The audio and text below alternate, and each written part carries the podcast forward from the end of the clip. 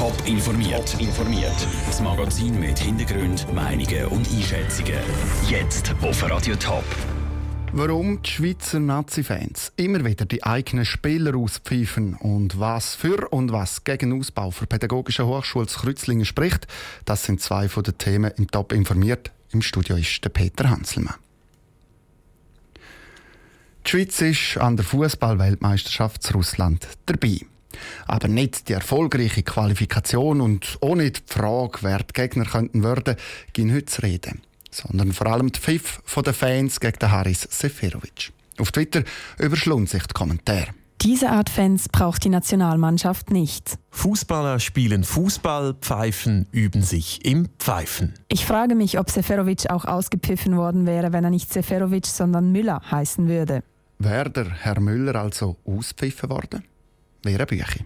86. Minute. Der Haris Seferovic geht vom Platz, begleitet vom Pfeifen der eigenen Fans. Beschämend, findet der Benny Thurnherr, der jahrzehntelang das Spiel der Nazi als Kommentator mitverfolgt hat. Dass der Haris Seferovic ein Sekundo ist, hat für den Benny Thurnherr aber nichts zu tun mit dem Pfiff. Sondern so mit einer gewissen gesellschaftlichen Stimmung, die herrscht, die natürlich durch das Internet angepeitscht wird dort gibt es ja ganze Plattformen, wo täglich die ungehörsten Beleidigungen und Respektlosigkeiten abgesondert werden. Dazu sagen auch Marco Streller und Alex Frey immer wieder ausgepfiffen worden im Nationaldress. Bei diesen beiden hätte es viel damit zu tun gehabt, dass sie eng mit dem FC Basel verbunden sind, sagt Thomas Büsse. Er ist Historiker am Institut für Sport von der Uni Lausanne und forscht seit Jahren zum Thema Fans. Er meint, die Pfiff gegen den Haris Seferovic sagen zum Teil schon mit seinem Migrationshintergrund zu erklären.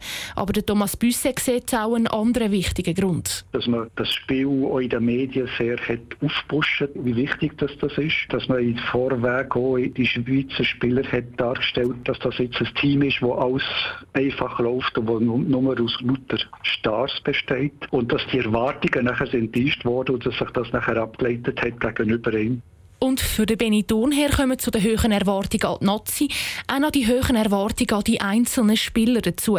Da sieht er in letzter Zeit auch eine neue Entwicklung. Das ganze Umfeld natürlich von den ungeheuren Summen, die im Fußball im Umlauf sind. Und dann sagt man, wenn der schon Millionen verdient, oder, dann muss er einfach das Goal machen. Es ist ein bisschen wie bei den Politikern, wo man ja sagt, äh, es wird gut zahlt, dafür können wir alle als Schlötterling anhängen. Das äh, scheint jetzt bei den Fußballern auch so zu sein. Was aber weder für den Benny Thurnherr noch für den Thomas Büsse heisst, dass die Spieler auch im Sommer an der WM mit Pfiff müssen rechnen Bei Spielen im Ausland sind erstens vor allem eingefleischte Fans dabei und zweitens können gerade die Debatte jetzt die Schweizer Fans noch mal sensibilisieren darauf, dass sie der zwölfte Mann sind und nicht der Scharfrichter.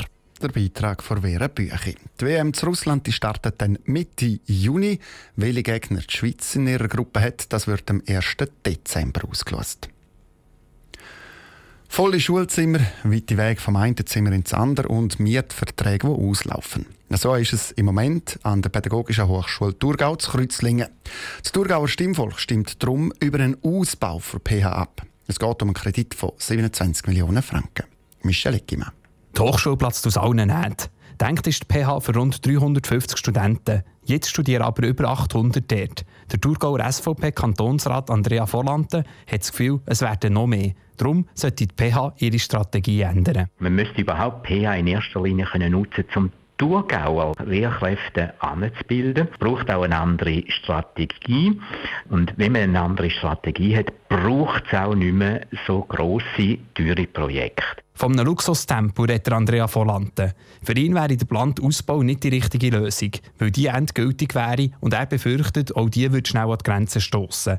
Das sieht der Thurgauer SP-Kantonsrat Werner Hugentobler ganz anders. Für ihn ist die geplante Erweiterung richtig und er findet auch die 27 Millionen gerechtfertigt. Der Bau steht an einem gewissen Ort. Das gibt äh, Kosten für wegen dem Untergrund zum Beispiel. Dann steht er aber auch an einem Ort, wo man besonders Rücksicht muss auf die architektonische Umgebung. Man kann also nicht einfach einen billigen Shop herstellen, sondern es muss dort äh, ins Ortsbild bzw. ins Stadtbild reinpassen. In einem Punkt sind sich die beiden einig. Es muss etwas gehen, dass pH den heutigen Ansprüchen genügt. Nur ist man sich nicht einig, wenn. Das Nein-Komitee ist der Meinung, kurz- bis mittelfristig tut es die heutige pH noch. Das Ja-Komitee hingegen will den Ausbau möglichst schnell haben.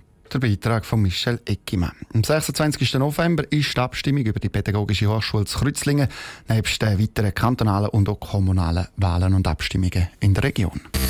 Top informiert, auch als Podcast. Mehr Informationen gibt's auf toponline.ch.